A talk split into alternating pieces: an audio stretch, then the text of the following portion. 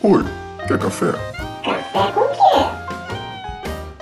Café com Dungeon. Bom dia, amigos do Regra da Casa. Estamos aqui para mais um Café com Dungeon, na sua manhã com muito RPG. Meu nome é Rafael Balbi e hoje eu estou aqui bebendo um, um cafezinho com é forte, com um pouquinho de canela, é, um pouquinho só de, de açúcar para adoçar, mas tem duas pitadinhas aqui de açúcar mascavo e eu acho que essa customização é suficiente. E a gente vai falar aqui de uma de um, uma criação de personagem extremamente customizada, com muitas opções do Pathfinder 2 aí que, enfim, foi lançado já oficialmente aí mundial, no, no, mundo inteiro, inclusive, quer dizer, no mundo inteiro, nos Estados Unidos e no Brasil em paralelo. Então, para falar de novo, mais uma vez aqui do, do lançamento, tá o Bruno Mares. Bem-vindo, cara. É. Fala, Balbo, beleza? Tudo bem? Obrigado pelo convite. Boa. E o que você tá bebendo, cara? Pô, hoje, chocolate quente à base de maisena, cara. Frio que virou aqui de volta. Delícia. Bom. Maravilha. Cara, é, vamos falar hoje de criação de personagem nesse sistema novo do Pathfinder 2 aí, né? Que, pô, eu acho que de forma geral ele manteve todas essa, essa, essas possibilidades mil de customização. É, tem muitas opções para você fazer teu personagem, tem muita coisa nova. E ao mesmo tempo simplificou bastante o processo, né, cara? Não, ficou assim tudo que a gente sempre precisava para não ter preguiça de. Agora ficou bem mais fácil. Eu, sinceramente, fiquei satisfeito. Tem a regrinha do ABCD, né? Uhum. Então, é, ABCD, só seguir esse passo, beabá mesmo, ancestralidade, biografia, classes e detalhes do personagem. Fez isso, uhum. meia hora está com tempo do nosso podcast aqui, do seu podcast aqui hoje, né? Dá para montar um personagem. Um 25, 30 minutos sem medo de errar. E não precisa de ser experiente no sistema, não, cara. Qualquer um dá conta. Pô, maravilha. E, cara, como é que é esse esquema do ABCD? Como é que, como é, que é essa coisa do, do Pathfinder guiar você uh, passo a passo para chegar no, no, nessa, nesse resultado? Pô, é, a proposta da paz era que fosse uma coisa bem intuitiva mesmo e que as suas opções principais é, ditassem como que seu personagem vai ser sem você precisar se preocupar com pormenores. A, a, import, a decisão deles era que fizesse diferença as, aquilo que realmente importa para o jogador. Qual que é a sua ancestralidade, né? Que agora não chama mais raça, porque eles ampliaram o conceito, que agora tem talentos de acordo com se você é elfo, orc, humano, é, gnomo, ao longo de vários talentos. Então, isso é um dos motivos de mudar para ancestralidade. Uhum. E a classe, né? Que é que define a maioria dos poderes do personagem. E a biografia, que é a história pregressa dele antes de uma vida de aventura. Depois uhum. disso, aí você escolhe os detalhezinhos, né? Que são pô, divindade que ele segue, se ele seguir alguma, né? Os equipamentos, qual que é, é o tamanho, tendência, se ele tem algum traço especial, as heranças do personagem, né, em relação à ancestralidade dele, tudo isso aí é um, uhum. São os detalhezinhos que ele vai, vai montando. Cara, e essa coisa da ancestralidade, né? Em primeiro lugar, como é que foi? Por que, que eles decidiram mudar de raça para ancestralidade? O que, o que, que motivou eles a isso? E como é que foi na localização isso para vocês? A proposta deles foi justamente é, a parte de em vez de dizer uma raça, né, uma etnia, eles segregaram isso para dar maior representatividade para o pessoal de acordo com o povo mesmo que ele pertence, né? Então, assim, os humanos, os elfos, né, anões e todos os outros povos lá de Golarion, né, ou qualquer cenário de fantasia medieval que você participa, eles foram expandidos para poder ter a sua própria ancestralidade, que é de onde você vem, né? Tipo assim, o conceito mesmo dos seus ancestrais e você poder selecionar a sua herança específica do seu povo. Por exemplo, entre os anões, você pode ter os anões da forja, anões da rocha, anões de sangue ancestral, do sangue forte, ou até mesmo o anão guardião da morte. Então, assim, é de uhum. onde vieram seus ancestrais. a ancestralidade é um conceito mais expandido do que raça, entendeu? E além disso, aí como roleplay, que é uma coisa que tem no, no livro do cenário, é colocar as etnias, né? Os humanos têm um pouco mais de etnias do que as outras ancestralidades, mas tem também vários tipos de, de elfos, de anões, de é, gnomos, né? Que eles colocam aí para poder representar mesmo. Porque antes o humano, ele era mais difundido, né? E tinha os inspirados na cultura oriental, na cultura asiática, na cultura africana, né? E uhum. agora eles tentaram fazer isso também para as outras, para os outros povos. Então agora você tem gnomos diferentes, tem goblins diferentes, né? Que é a nova ancestralidade básica no jogo. Então assim foi para expandir mesmo o conceito e dar a percepção para o jogador de que essa, essa escolha faz diferença, né? Tanto que agora tem talentos aí que você pega por raça, né? Por ancestralidade, além da sua classe, que vai até o 17 nível. Então assim o seu povo determina seu personagem não só no início. Né? Então, assim, se você for um guerreiro de vigésimo nível anão, você vai ter poderes diferentes do que um guerreiro de vigésimo nível elfo. E assim, isso foi para expandir mesmo a quantidade de opções, né?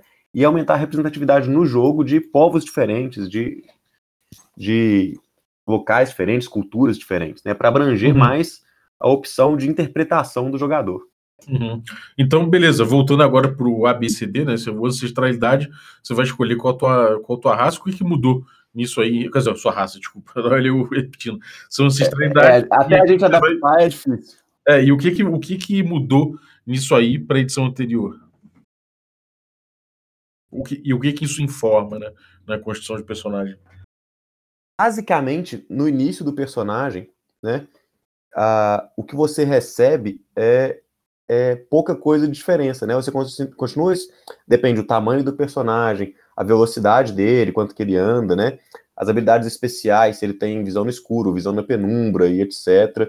Os idiomas, né? O que mudou mesmo é o seguinte: agora, além de selecionar a sua, sua ancestralidade, você seleciona a herança, né? Que é isso que eu falei de poder escolher de, de onde vêm seus ancestrais, qual nicho da sua, do seu povo você pertence, né? E Além disso, os talentos de ancestralidade se selecionam no primeiro nível a cada quatro níveis.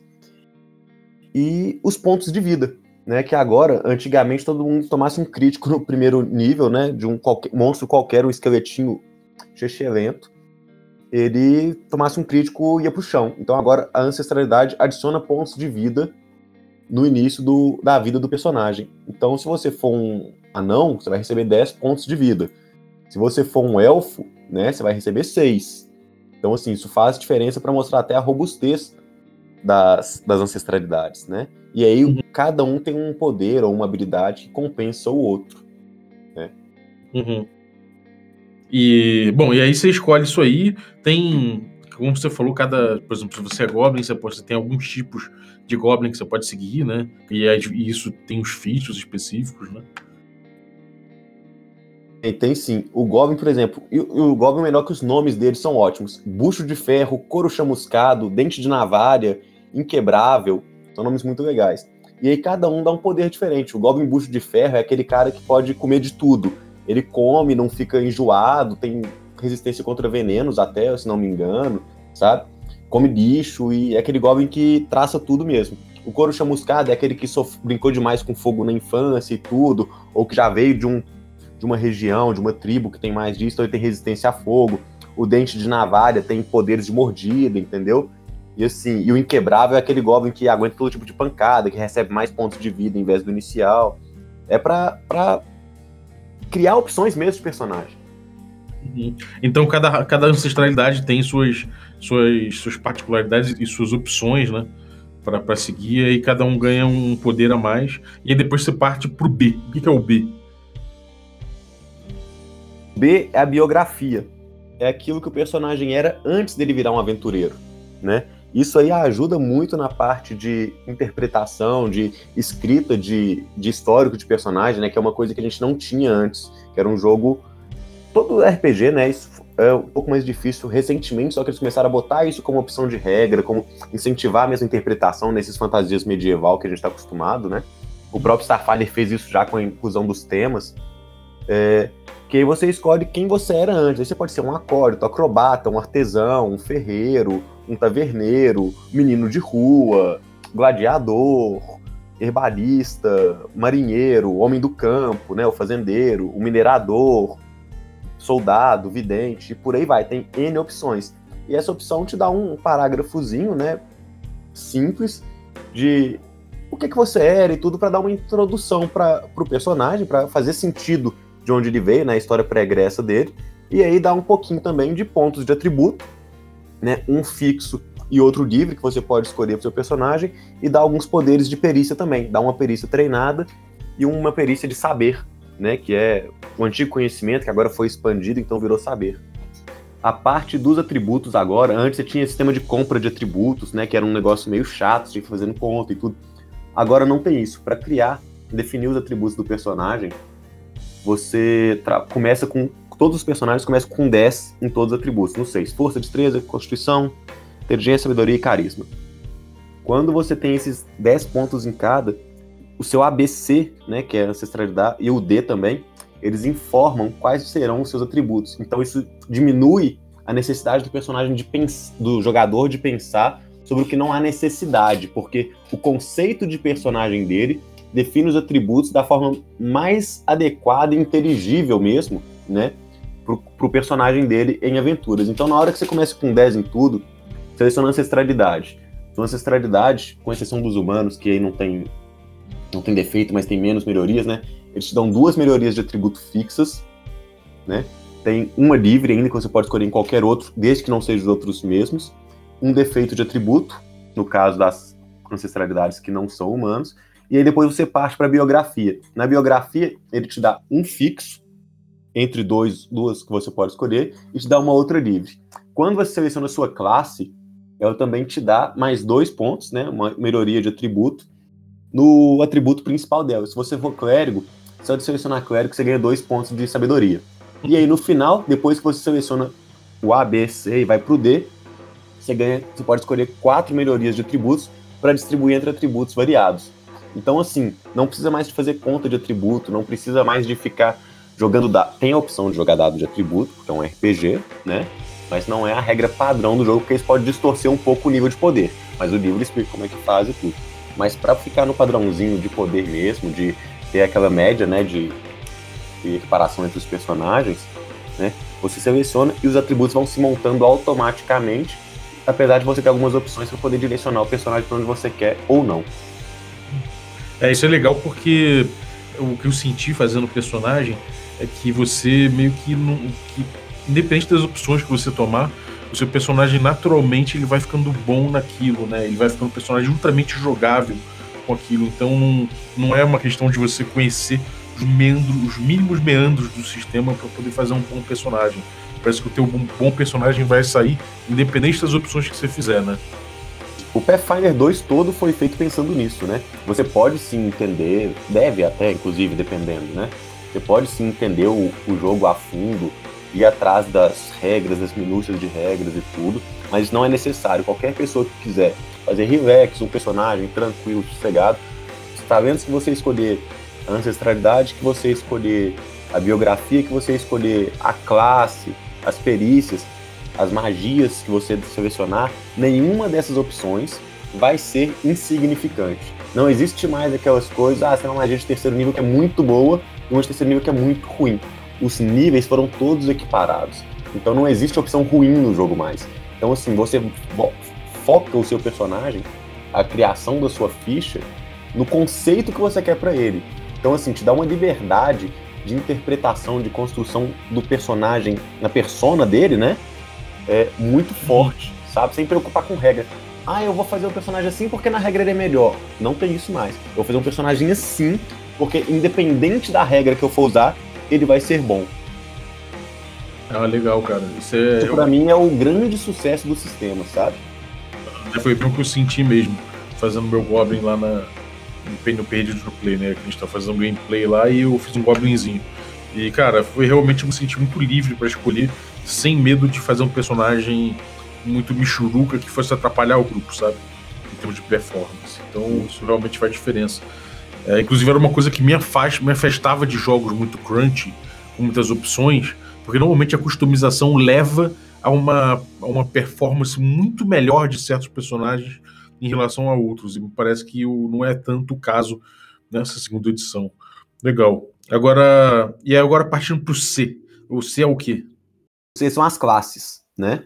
São 12 classes, diferente do que a gente tinha na primeira edição. Agora a gente tem a adição do Alquimista, né? Que é uma classe, acho que é até a classe mais complexa do jogo, tá? Uhum. Mas que iniciante não se assusta. Ele tem que ter um pouquinho mais de paciência para ler e entender. Mas ele não se assusta com o jogo de jeito nenhum.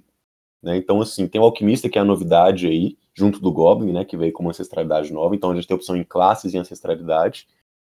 E as outras 11 comuns de fantasia medieval: Bárbaro, Bardo, Campeão, Clérigo, Druida, Feiticeiro, Guerreiro, Ladino, Mago, Monge, que agora não precisa de ser aquele monge Uxu, focado em sabedoria, pode ser um monge porradeiro só de força, ou só de destreza, ou só de sabedoria, se ele quiser, que tem até Kamehameha, ou Hadouken, como você quiser chamar, em opções maiores, né? E o patrulheiro, que agora ficou extremamente o melhor arqueiro do jogo, sabe?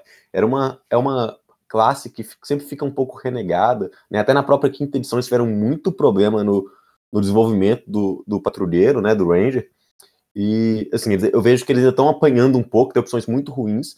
E no playtest do Pathfinder 2 ele já foi melhorado, já foi uma classe que não ficou aquele meio termo de druida com com, sei lá, com um guerreiro, um trem mais ou menos, que é o pato, né? Que faz tudo, mas não faz nada direito. Isso acabou. Uhum. Agora é uma classe bem consistente, sabe? Ela tem um pouco de mecânica de ladino, um pouco de mecânica de guerreiro, um pouco de mecânica de druida, mas ela tem as mecânicas próprias dela que fazem você diferenciar de longe se o personagem é um guerreiro ou se ele é um patrulheiro, se ele é um druida ou se ele é um patrulheiro, e por aí vai, sabe? Ele tem muito buff para os aliados dele, né? Isso as outras classes não têm sabe? É interessante. É, fica, fica legal porque eu, isso eu gostei também, porque as opções realmente são. É, todas são muito interessantes, né? Você olha e você, você, você vê que tem muitas possibilidades de jogo e de, sei lá, se você tem uma ideia previamente de personagem, é fácil você chegar lá e encaixar ele em diferentes arquétipos ali, né? E falar, ah, vou pegar esse aqui, só que com, com um passado diferente, com uma biografia diferente. Ah, vou pegar essa ancestralidade com essa classe e com essa biografia diferente. Você vai é, permutando essas coisas, você consegue abraçar muitos conceitos diferentes é, e ainda com propostas mecânicas distintas uma das outras, né, cara? Sim. Isso é bem legal. Eu tô doido pra fazer um elfo lenhador que virou um mago, sabe? Tipo. É, é, é, esse tipo de coisa, sabe? Que, que o jogo te dá a opção de fazer. Então, assim, e a mecânica do jogo ah, ele era lenhador, então ele era super forte, para ser mago ele vai ter força, sendo que não precisa. Não, o jogo, ele te permite quebrar esse tipo de paradigma, entendeu? É, eu tô vendo muito, inclusive na minha mesa, né, que a gente já montou ficha é, assim que saiu o PDF, né, vamos começar agora a Era das Cinzas, a trilha de aventuras, é, no meu grupo tem um anão mago, e a preocupação do cara era, pô, putz, como é que eu vou fazer um anão mago? Isso é, sempre foi uma dificuldade em todos os jogos, né? A gente pegar desde o AD&D, no Pathfinder 1, complica um pouquinho, né? Cara, e o personagem dele ficou muito, muito bom, sabe? Então, assim, a combinação que ele fez de anão, que é uma ancestralidade teoricamente improvável para mago, né? Ele pegou uma biografia Sim. também que não tem nada a ver, acho que foi tipo ferreiro, sabe? Que assim, né? A gente pensa que pode não ser uma boa ideia para um mago inicialmente. E ficou um personagem consistente, sabe? Que tem um background legal, que tem a biografia consistente. O, o jogador escreveu um histórico bem legal, sabe? E as opções dele foram pelo que ele quer interpretar. A regra é consequência do conceito do personagem. Uhum. E isso, assim, dá uma felicidade muito grande para quem é narrador de ver personagens diversos, sabe? Dentro do é, jogo. Eu, eu, jogador, principalmente, né? Isso eu senti bastante porque eu fiz um Goblin que é, que é Rogue, né? Ele é, é latino. Só que ele tem um passado de, de ser entertainer. E isso, cara, informou tanto a minha ficha que, que até agora na aventura, de certa forma, eu pareço muito mais um bardo do que um Tiff, um bardo tradicional, né? Do que um ladrão. Então isso ficou muito interessante. Eu olhei e falei, cara, então realmente aqui é, mais até do que no, me, me, parece no D&D, o seu passado, a sua biografia informa mais o jogo do que, do que no D&D. No D&D você pega, de acordo com, sua, com o seu background, você vai pegar uma habilidade ou outra a mais, né? Mas não, no, no Pathfinder você tem mais coisas informando o jogo a respeito Congela, disso. né, o personagem. É, exatamente. E, bom, é agora o D. O que é o D do, o D é todo o resto, né? Assim, falando bem, bem simplificado. é de quê? Qual, Mas... é o qual o nome? D é de pra. É de detalhes. Né? Detalhes, né? E aí, nesses detalhes, aí você pega aquele resto todo do personagem, né? Você escolhe a, a divindade que ele segue, você escolhe a tendência do, do personagem, né? Você escolhe é, gênero e pronomes, né? Isso é muito legal porque a paz o ela dá um direcionamento para existir personagens bem flexíveis em questão de opção é, de quem você é no planeta. Então, assim, não existe, ah, os homens são fortes, as mulheres são fracas.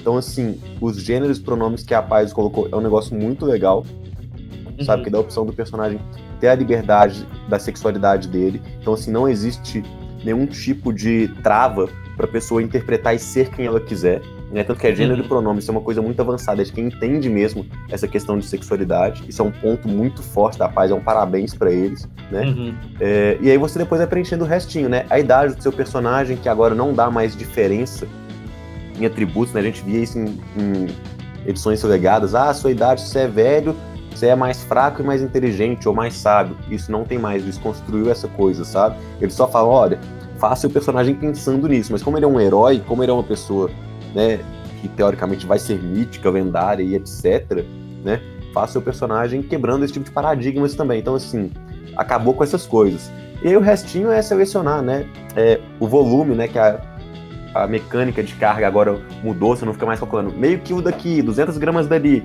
A questão de volumes ficou muito legal, né, que, ah, uma uhum. espada tem um volume, ou seja, o volume é tamanho e peso dela. É uma mecânica combinada, sabe? Foi um sucesso muito grande no Starfinder, unanimidade, e veio para o Pathfinder segunda edição, bem, bem assim, liso mesmo, até um pouquinho melhor a questão de, de cálculo do limite de volume, sabe?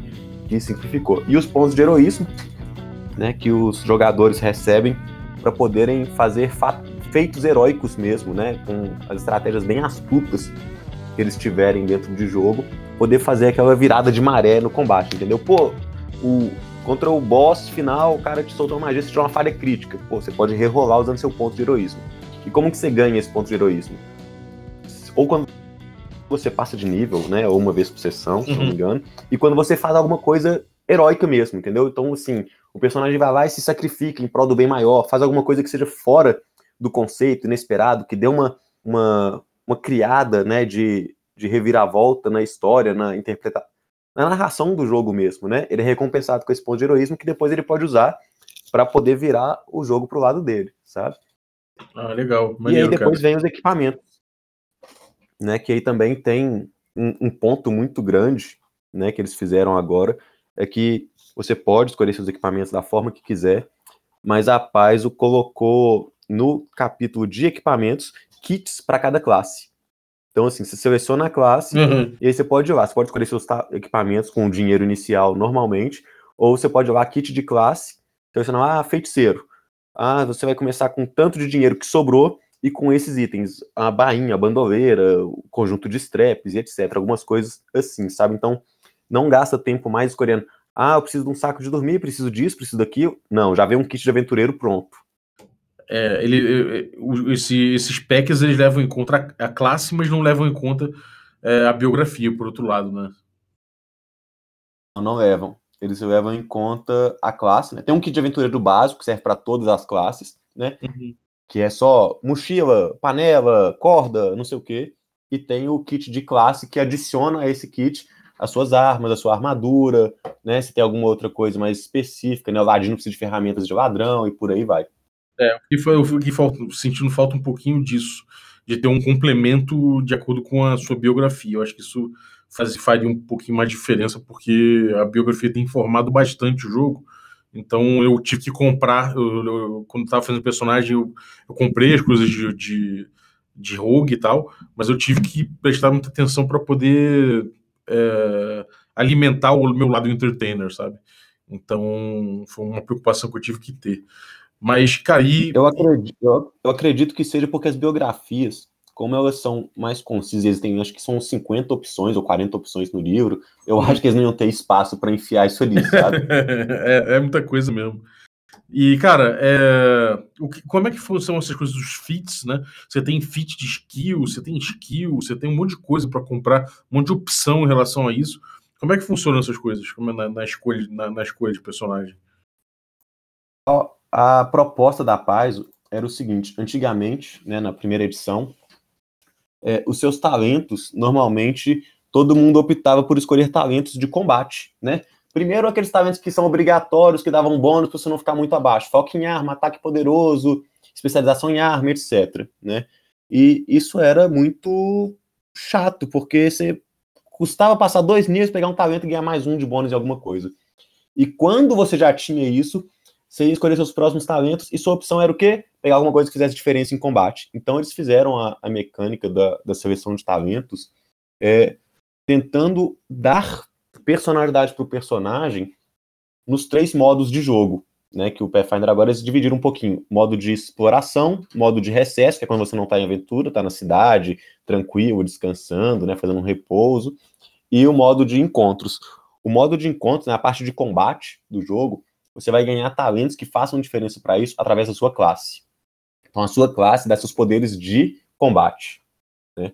E aí, uhum. se você quiser ter diferença nas perícias, Aí você tem a cada dois níveis, com exceção do Ladino, que ganha todo nível, tá? Você escolhe talentos de perícia. Então, assim, você é muito bom em saltar. Mas se você tiver um talento de perícia lendário ou mais alto para salto, você pode saltar, sei lá, num penhasco, bater na cabeça de um dragão e depois cair em pé, entendeu? Uhum. Então, assim, é para suas opções não serem totalmente direcionadas para combate e você poder é, variar seu personagem, não só evoluir ele para matar monstro, mas também para construir a interpretação dele.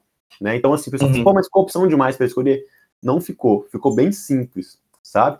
Os talentos de perícia, eles são um pouquinho mais de opções para escolher, porque aí você tem 17 perícias, aí você tem uns dois ou três talentos para cada um inicialmente, né? Então, assim, dependendo das perícias que você escolher, você pode ter opção demais.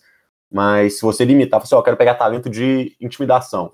Aí você vai lá e tem as três opções, sabe? Então, assim, ficou conciso para o seu personagem crescer uhum. mesmo na interpretação, sabe? E os de ancestralidades é aquilo que eu falei, né? Pô, eu sou um elfo, tanto que se você lembrar, na terceira edição, tinha, acho que era um Nerd de Arcana, eles que eram uma classe de prestígio que era Paragon.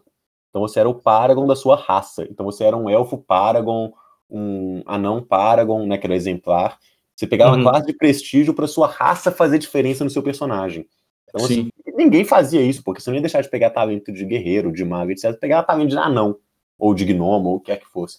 Então, eles dividiram também os talentos de ancestralidade para sua ancestralidade fazer diferença na evolução do personagem, né? Então, assim, pô, faz diferença se, se é um elfo ou anão, no final do jogo, a única diferença é que no primeiro nível você tem visão na penumbra ou visão no escuro, porque as outras habilidades são irrelevantes. Né? Agora não, agora faz realmente diferença.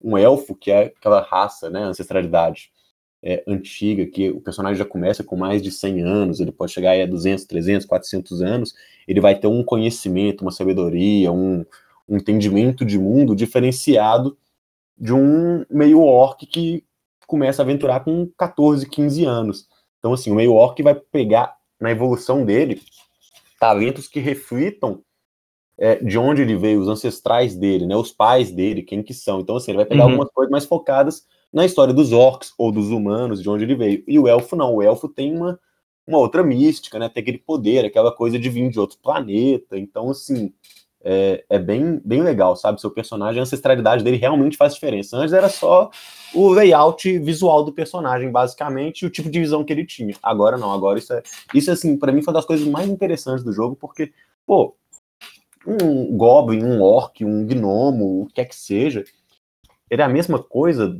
no final. Então, sim, que diferença faz? Eu sei, ah, que, qual raça você vai pegar? Ah, qualquer uma, é tudo a mesma coisa. Agora não, uhum. agora faz diferença. Sim. Tá. É, cara, ficou muito legal mesmo. Acho que a construção ficou fácil, isso é uma coisa que eu posso dizer. Não foi difícil seguir. O, o, o mestre, o Nupertu, foi fazendo a ficha com cinco pessoas e a gente demorou, sei lá, 30, 40 minutos para fazer de todo mundo. Então foi, foi bem rápido. É, Claro que você tem opções demais. É uma enxurrada de opções, isso é inegável. Eu acho que para um jogador que não curte muito customização de personagem ah, ao extremo, não vai curtir isso. Realmente pode olhar e falar, cara, é muita coisa, é muita opção, e realmente é, é muita coisa para você levar em conta. Por outro lado, se o que te afasta de uma customização grande é o medo de ficar fraco, você não vai ter esse problema.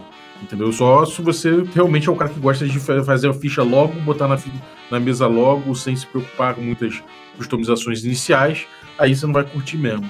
Mas o jogo é muito bom, ele é muito rápido, apesar de, ser, de ter muitas opções. E nesse ponto eu acho que é uma da- é um dos grandes acertos aí do Pathfinder, cara, é ter feito, é ter feito esse, esse processo todo de uma forma muito lógica e de uma e quase bulletproof, né? Você não tem como errar, né? Então isso é muito É. legal, é, é, é pura felicidade. Poder jogar com criança, cara, é, é tranquilo, sabe? Antes o pessoal fala assim, ah, pra criança eu coloco o D&D quinta edição. Eu vou arriscar uma mesa de criança com o Pathfinder 2. É só achar as crianças que topam jogar Pathfinder. É, tem que achar umas crianças que realmente tenham paciência de, de enfiar o nariz ali em tantas opções e lerem tudo ali, entender o que cada uma realmente vai, vai trazer de diferença. É, é, é um, é um trabalho extenso de leitura, né? Isso no mínimo você tem que, tem que ver.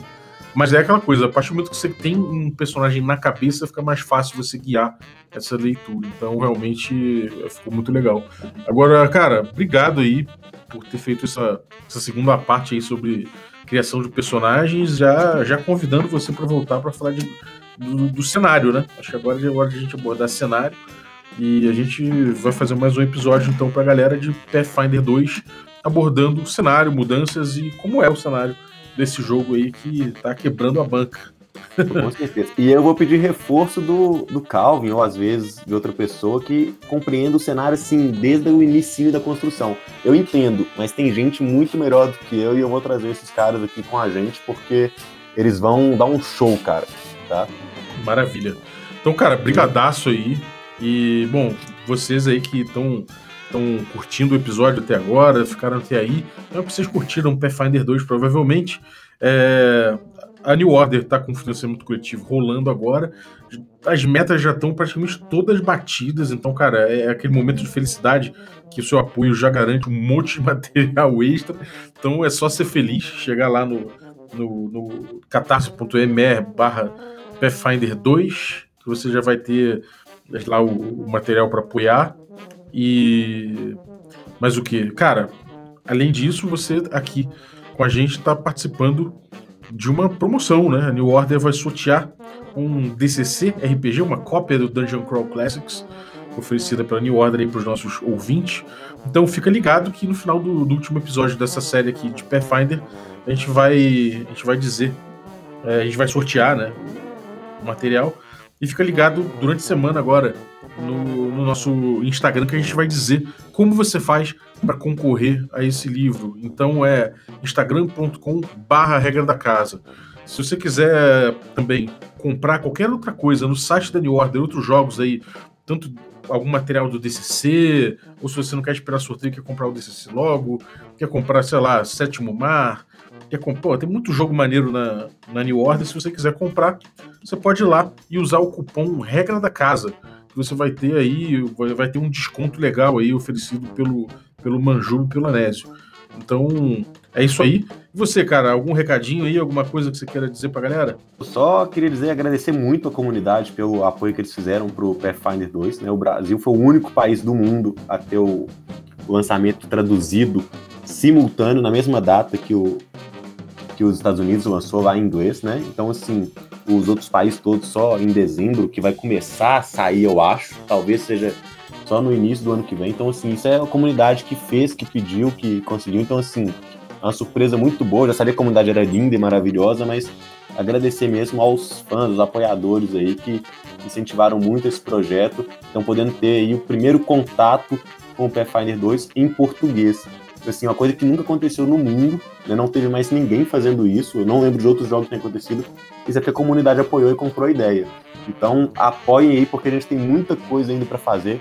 A intenção da New Order é trazer todo o material do Pathfinder para o Brasil. A prova disso é o lançamento simultâneo do PDF, né? E a gente quer continuar construindo essa história aí de ser um diferencial aqui no, no Brasil e no mundo mesmo. Então, muito obrigado pela comunidade e que continuem fazendo o jogo crescer cada vez mais aqui, porque ele tem muito espaço ainda. Maravilha, cara, tamo junto. E, bom, só para finalizar, vou ler aqui um review 5 estrelas que a gente recebeu no iTunes do Bags 1985. Foi logo que a gente, quando a gente começou aqui o podcast, ele mandou aventura no podcast. Por que não uma aventura narrada exclusiva para ouvintes do podcast? Poderia ser um dia fixo da semana ou mesmo uma vez por mês, mas seria interessante. Pelo menos para mim, que tenho mais facilidade ouvindo o podcast do que vendo ao vivo ou no YouTube. Apenas uma, uma sugestão: o conteúdo é excelente. Bags 1985. Pô, obrigado, cara. É, a gente já tem aí, acho que depois dessa, do teu review, a gente fez aí o gameplay do Night Witches. Então, se você não ouviu ainda, volta aí, uh, procura aí Night Witches. Você vai ouvir esse gameplay desse jogo movido pelo Apocalipse, que é muito interessante. São mulheres do, do, aeronáutica russa viajando na Segunda Guerra Mundial aí em missões cabeludíssimas e lutando contra a opressão, não só da opressão masculina, quanto também da contra, contra, contra os nazistas também. Então pode colar aí para dar uma ouvida. E em breve a gente pode ser que a gente pegue esse material que eu falei do, das aventuras clássicas de D&D e se a gente avaliar e achar que fica legal para áudio, a gente pode disponibilizar em áudio também. É, no mais, fica ligado a novidades que virão no, nesse mês aí e a gente vai, de repente, é, abrir para mais projetos como esse, se, se o pessoal topar. Então, muito obrigado pelo teu review. E hoje, terça-feira aí, primeira terça-feira de agosto, é dia de NBA. O que é isso? Nerd Beer Association. A gente tem falado aí dela. E é hoje que acontece, galera. Então, se você é de São Paulo, gosta de cerveja e de falar de RPG e de outras besteiras do gênero, pode pintar no Bar do Urso, aqui, na, aqui em Pinheiros, em São Paulo perto da Fradique Coutinho, ali da estação Fradique Coutinho, na rua Morato Coelho. É, por volta das 9 horas, 8 e meia, 9 horas, o pessoal já vai estar tá colando lá. É, a galera do Regra da Casa, do Câmara Obscura, vai ter uma galera colando. Então pode chegar lá se quiser e encontra a gente para tomar uma cerveja, falar merda, de repente gravar um, um Regra da Rua.